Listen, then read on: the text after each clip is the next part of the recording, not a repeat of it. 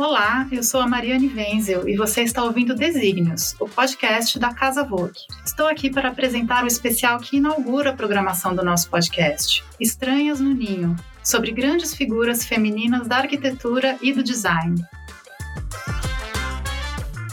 Neste episódio falaremos sobre ela, única mulher entre os 48 alunos de sua turma na Faculdade de Arquitetura da Universidade de Roma, uma italiana que emigrou para o Brasil nos anos 50, naturalizou-se brasileira e se tornou nossa grande arquiteta, Lina Bobardi, autora de ícones como o MASP, o Sesc Pompeia e a Casa de Vidro, todos em São Paulo. Para abordar essa mulher fascinante, temos hoje dois convidados. Primeiro, para falar de vida e obra, eu converso com o arquiteto e ensaísta Francesco Perrota Bosch, autor do elogiado livro Lina, uma biografia. Depois, para nos contar como era conviver de perto com a Lina, eu recebo o arquiteto Marcelo Ferraz, que colaborou com ela durante 15 anos, até 1992.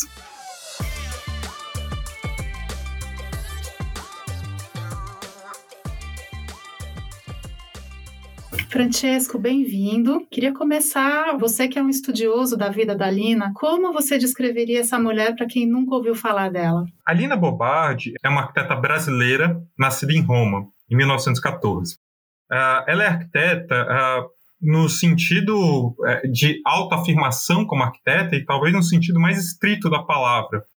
Porém, ela não projetava só edifícios. A carreira dela como designer de móveis, de mobiliário. A carreira dela é em revistas, tanto na Itália quanto no Brasil, uh, inserindo-se tanto como projeto editorial, projeto, uh, projeto da revista como um todo, quanto uh, como designer gráfica, é muito importante. E principalmente como personagem que tem um papel ativo e central em algumas instituições culturais, especialmente no Brasil. Né? É notório o seu papel no Museu de Arte de São Paulo, mas ela igualmente foi a primeira diretora e a pessoa que instituiu o Museu de Arte Moderna na Bahia. Então, ela é um personagem que, sim, ela é arquiteta de formação e, e de produção, mas a noção dela de arquitetura é uma noção expandida de arquitetura.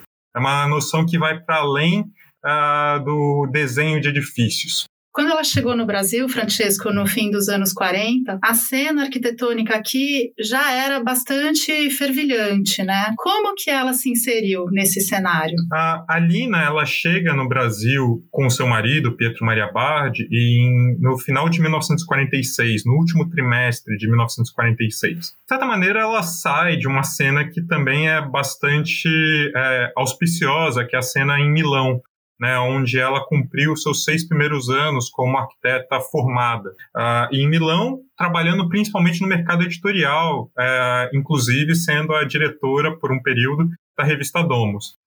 Ela vai para o Brasil em companhia do seu marido, primeiro como uma espécie de projeto dele, né, de apresentação de uma coleção de arte que ele trazia da Itália muito impressionante, né? Uh, já com um mês de Brasil, a Lina montou uma exposição, ela fez a expografia de uma exposição dele, né, de arte renascentista italiana, que ocupou o salão principal do prédio do Ministério da Educação e Saúde, o atual Palácio Capanema, no Rio de Janeiro, né? Então, num primeiro momento, quando eles chegam no Rio de Janeiro, eles vêm um pouco com esse acervo italiano muito impressionante e com intenções de venda é, daquele acervo do Pietro Maria Bardi. Só que é nessa condição, né, um pouco de marchand vindo da Itália, que Pietro Maria Bardi vem a conhecer o Assis Chateaubriand.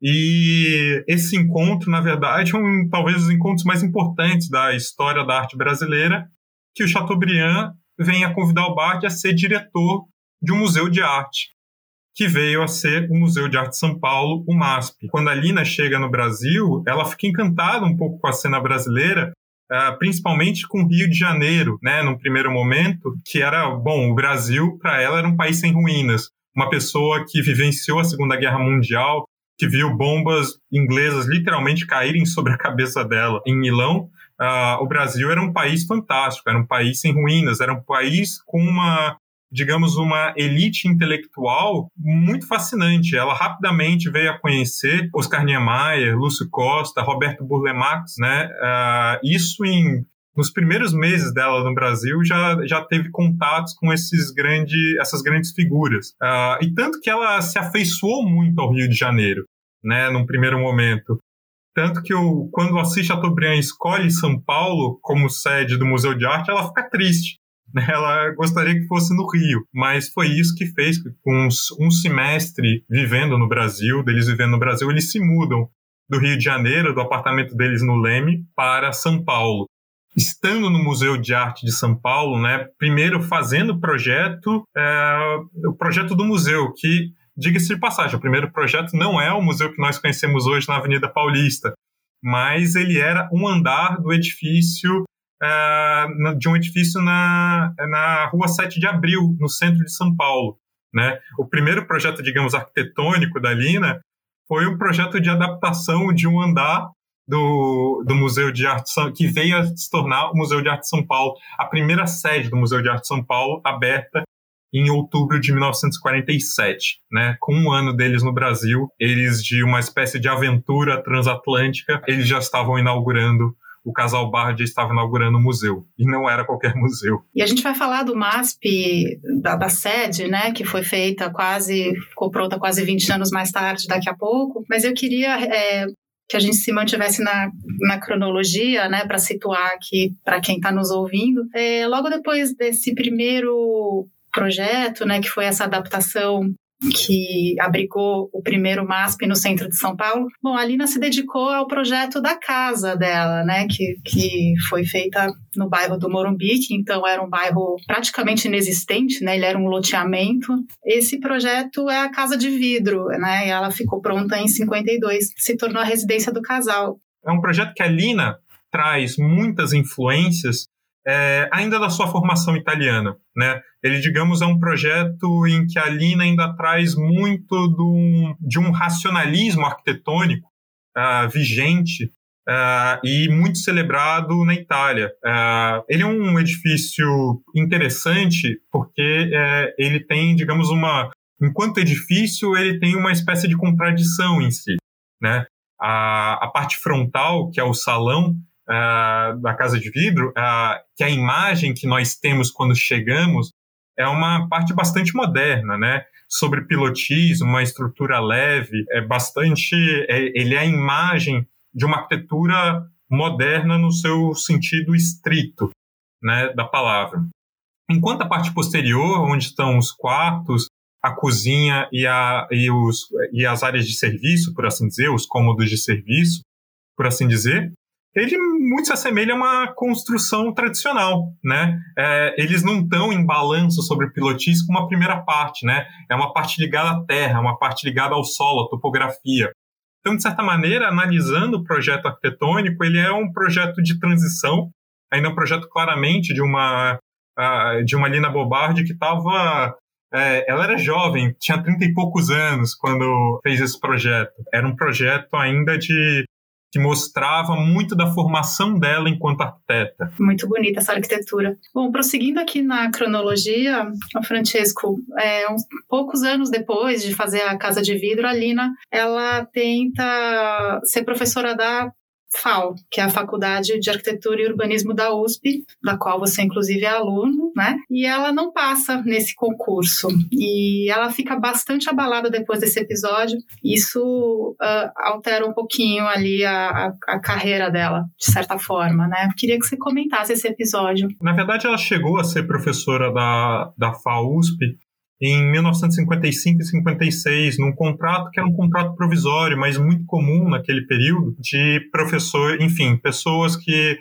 uh, davam um curso, mas que não não eram professores de cadeira, por assim dizer, né? Uh, em 1957 abriu um concurso na FAUSP para ser professora de cadeira uh, da disciplina de teoria de arquitetura. Meses depois dela ter saído daquele contrato provisório, ela resolve participar com, com muita, muita vontade, muito ímpeto, que é visto no, na tese que ela apresenta é, para esse concurso. né, que é a contribuição propedêutica ao ensino da teoria da arquitetura, é o nome. Só que, no fundo, não era necessário nem ter escrito uma tese para participar desse concurso, né?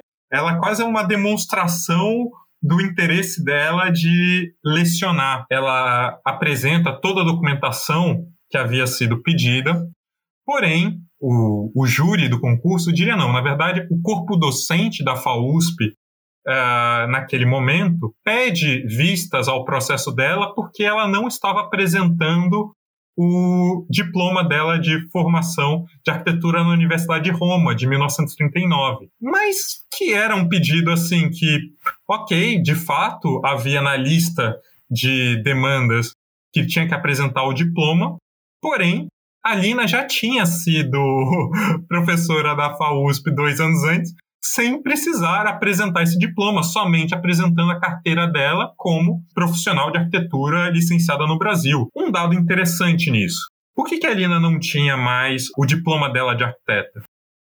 Porque o diploma dela ficava no escritório dela em Milão, que foi bombardeado em agosto de 1943. E nesse bombardeio britânico, o diploma se perdeu. Era esse motivo que ela não tinha mais o diploma em mãos.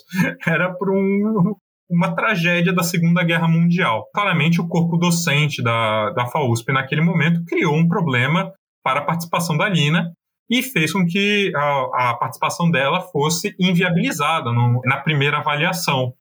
O que, obviamente, era uma espécie de injustiça clara, né? tendo em vista que a documentação dela já tinha sido aprovada para uma contratação antes. Ela fica muito irritada com a situação. Obviamente, ela percebe uma injustiça e isso hoje, né, vendo, tive acesso a, aos documentos desse concurso e deu para perceber que só ela fez uma proposta tão, tão bem desenvolvida quanto a, que era a contribuição da a contribuição propedêutica em relação aos outros quatro concorrentes. No total, foram cinco arquitetos que enviaram é, propostas. Claramente é que era, foi um concurso que, de certa maneira, já tinha um vencedor antes mesmo do concurso ser montado, e esse vencedor não era a Lina. Porém, ela entra com um processo naquele momento. Né? Assim que tem a sua candidatura é, vetada, ela entra com um processo e o concurso fica subjúdice por anos, na verdade, até que a própria cadeira do, desse concurso, que era a cadeira número 14 da FAO, ela é extinta no começo da década de 60. Né? Nunca teve nenhum vencedor nesse concurso. Uh, que a Lina não pôde participar, foi vetada a participação dela.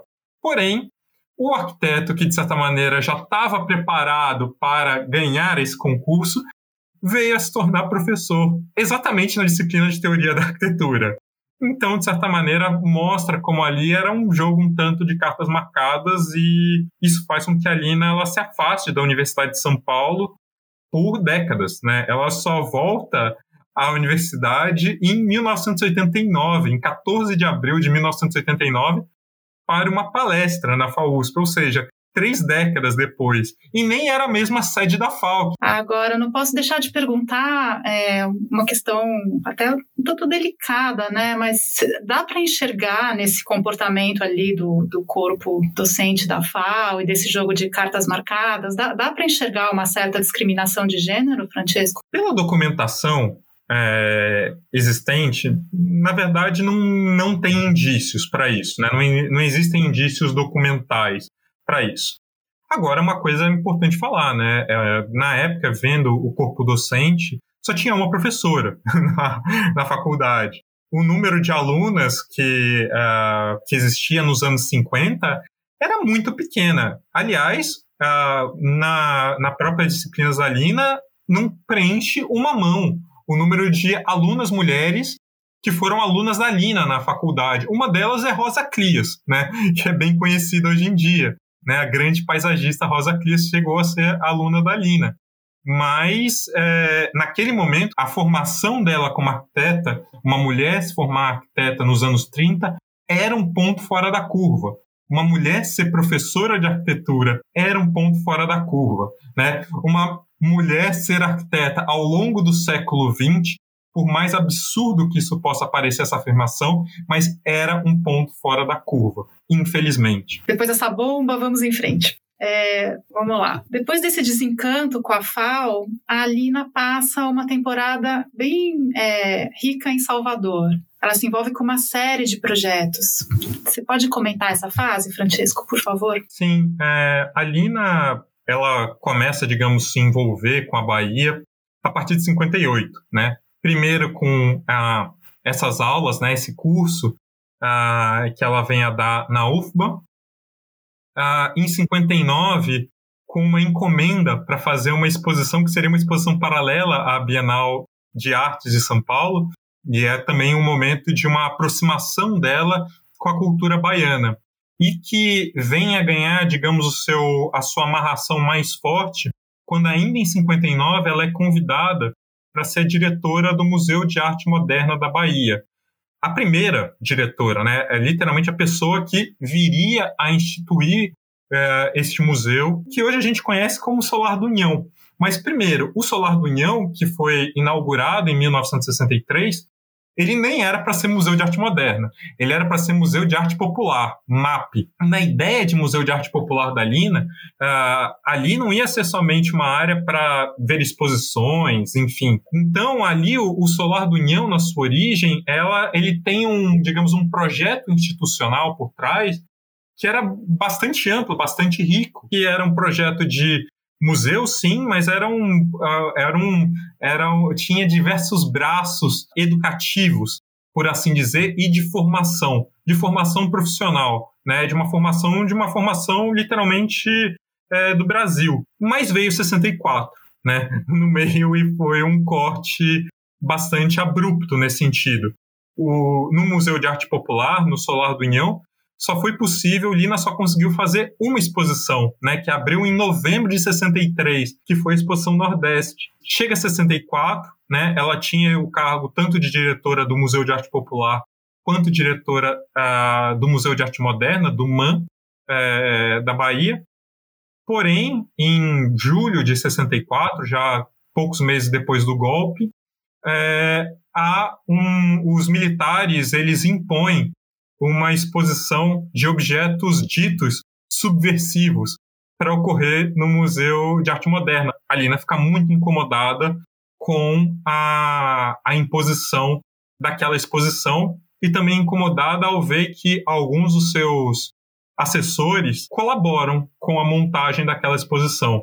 Então, quando vê aquela situação, no começo de agosto, no primeiro dia útil de agosto de 1964, a Lina pede demissão. E acho que agora a gente deve falar do MASP, né? O MASP já estava em obras quando ela volta, né? Agora, dá para falar que o MASP se tornou a obra-prima da Lina? Se der ênfase somente aos projetos arquitetônicos da Lina, ela é uma arquiteta de duas obras-primas, o MASP e o Sesc Pompeia, certamente, né? É, pela sua escala, pela importância desses projetos para a cidade de São Paulo, e mesmo a importância desses projetos para a história da arquitetura. O MASP, né, ele tem o projeto da Avenida Paulista, do MASP, ela inaugurou o MASP em 68, né, um dos principais prédios de São Paulo foi inaugurado em 68, mas depois ela vem um período de ostracismo uh, e ela só volta a, digamos, a, a ter um papel mais ativo como arquiteta e como intelectual uh, no meio paulistano com a encomenda do Sesc Pompeia.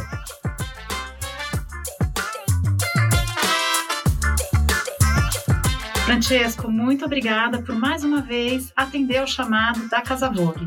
Agora eu convido o arquiteto Marcelo Ferraz para dar continuidade ao nosso papo, retomando a cronologia do ponto em que paramos, o Sesc Pompeia.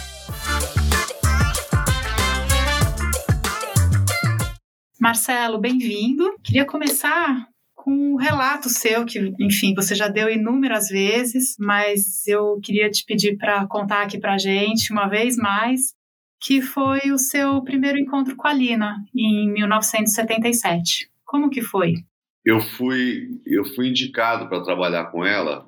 Ela queria um estudante para trabalhar no projeto do SESC Pompeia, que ela estava começando.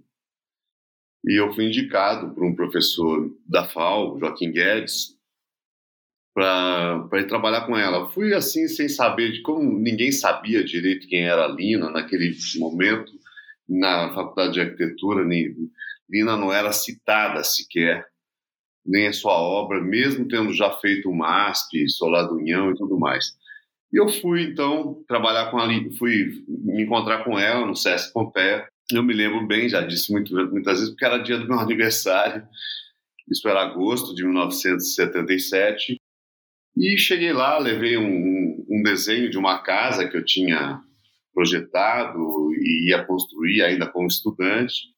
E me apresentei e, e, aí começou. Eu fiquei encantado porque não senti que eu ia para um trabalho, como eu já tinha feito alguns estágios, que você entra no escritório de arquitetura, tinha prancheta, ou isso, aquilo ali. Eu estava no meio de uma obra, eu estava no meio dos operários com uma pessoa que era a Lina, a chefa de tudo, e alguns engenheiros, dois engenheiros. Então, é, foi uma relação, e eu senti muito que era uma, uma relação de trabalho diferente, em que a amizade contava muito. Isso foi por, por longos nove anos dentro da obra do Sesc Pompeia, né? Dois meses depois, ela pediu para convidar um novo um colega para ir trabalhar e eu chamei o André Weiner e ficamos nós três nove anos nessa obra. Essa é a verdade. Na conversa que eu tive anteriormente com o Francesco, a gente fez uma cronologia dos projetos, né? terminou ali na, na inauguração do MASP, um certo ostracismo que ela viveu depois, durante o período da, da ditadura militar. E o projeto em que você se envolveu, que foi o SESC Pompeia, foi a retomada dela, né, digamos. É, você pode comentar esse projeto do, do, do ponto de vista da, do, do, significado dele né, na obra da Lina? Então, outro dia eu encontrei um escrito dela, um manuscrito, e dizia assim: Doditi anni dal 64 sono marginalizzata profissionalmente.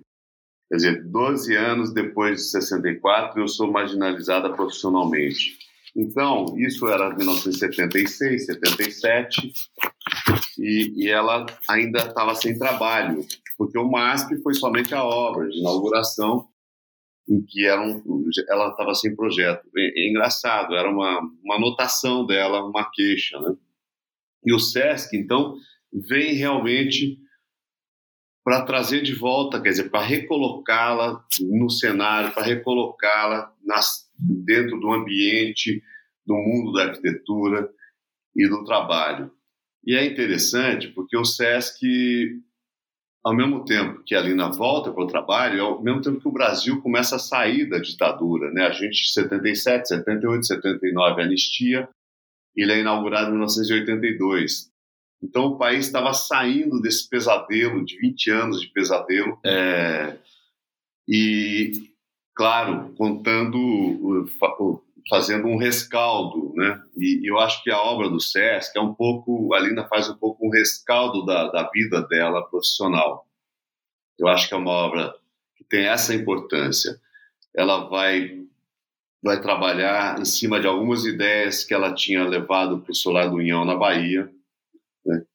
aproveitando muita coisa que tinha dado certo lá e tentando fazer coisas que ela não conseguiu fazer lá, tentando levar adiante algumas ideias, implantar algumas propostas que ela não conseguiu no Solar do União. Então, no SESC, eu acho que ela pode experimentar com mais, de uma forma mais madura, de uma forma mais sensata, a tudo que ela queria. Muito do programa, da programação que ela sonhava para o Solar do União, ela trouxe para o SESC Pompeia né, os debates, os lançamentos, os shows, a música, essa mistura de arte, de todas as artes e disciplinas, e não artes também, mas sempre pautada pela convivência. Então ela achava que a convivência é o que movimenta a cultura, é o que faz a cultura. E isso está claríssimo no SESC. Dá para dizer que ela enfatizava mais o uso em detrimento da, da solução? Enfim, a solução ela vem num período posterior, enfim, ela pensa primeiro como esse edifício vai ser usufruído? Com certeza. A Lina começava os projetos pelo final, ou seja, com a arquitetura já em funcionamento. Assim a gente começava a projetar. E eu acho que isso é uma, é uma forma que a gente adotou e a gente tem, eu digo a, a gente, meu escritório Brasil Arquitetura, a gente trabalha muito assim hoje em dia mas claro que isso começa lá com a Lina.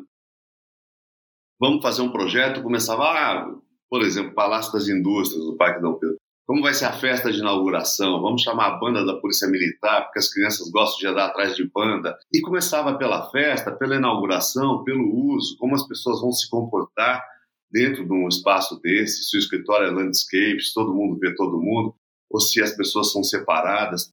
Então, isso é que faz o projeto depois. É daí é que se vai para o desenho, se vai para a técnica, se vai para os materiais e para as escolhas.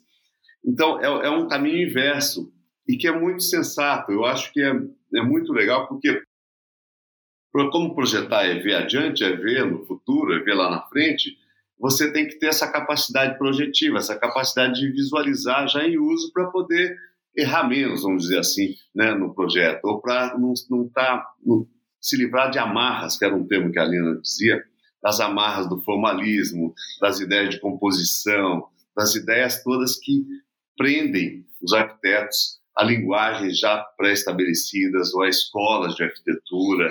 Tudo isso era, era motivo para a gente fugir. É, e por falar em escola de arquitetura, Marcelo, quando você começou, você ainda era aluno da FAUSP, né? Que foi a mesma escola que 20 anos antes barrou a Lina num concurso, né? Enfim, a gente falou um pouquinho sobre isso com o Francesco. E eu queria a sua visão como aluno naquela época, como que a Lina era percebida dentro da universidade, dentro da faculdade de arquitetura? Lina não era percebida na universidade. Simplesmente, eu no terceiro ano não sabia quem era a Lina. Né? A gente não sabia quem tinha projetado o MASP, sabia de, de orelhada se era, não sabia se era filha ou mulher do professor Bard. Ela era realmente uma pessoa também muito discreta, reclusa, né?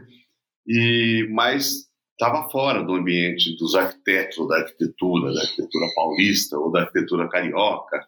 E eu tentei até fazer um trabalho sobre ela no terceiro ano, quando descobri é, para um, uma optativa, fazer uma monografia sobre o trabalho dela, e fui desaconselhado por dois professores, famosos arquitetos, professores da FAO, dizendo: não, é uma arquiteta bissexta, não vale a pena, não tem um trabalho assim consistente, importante, grande para você fazer um trabalho.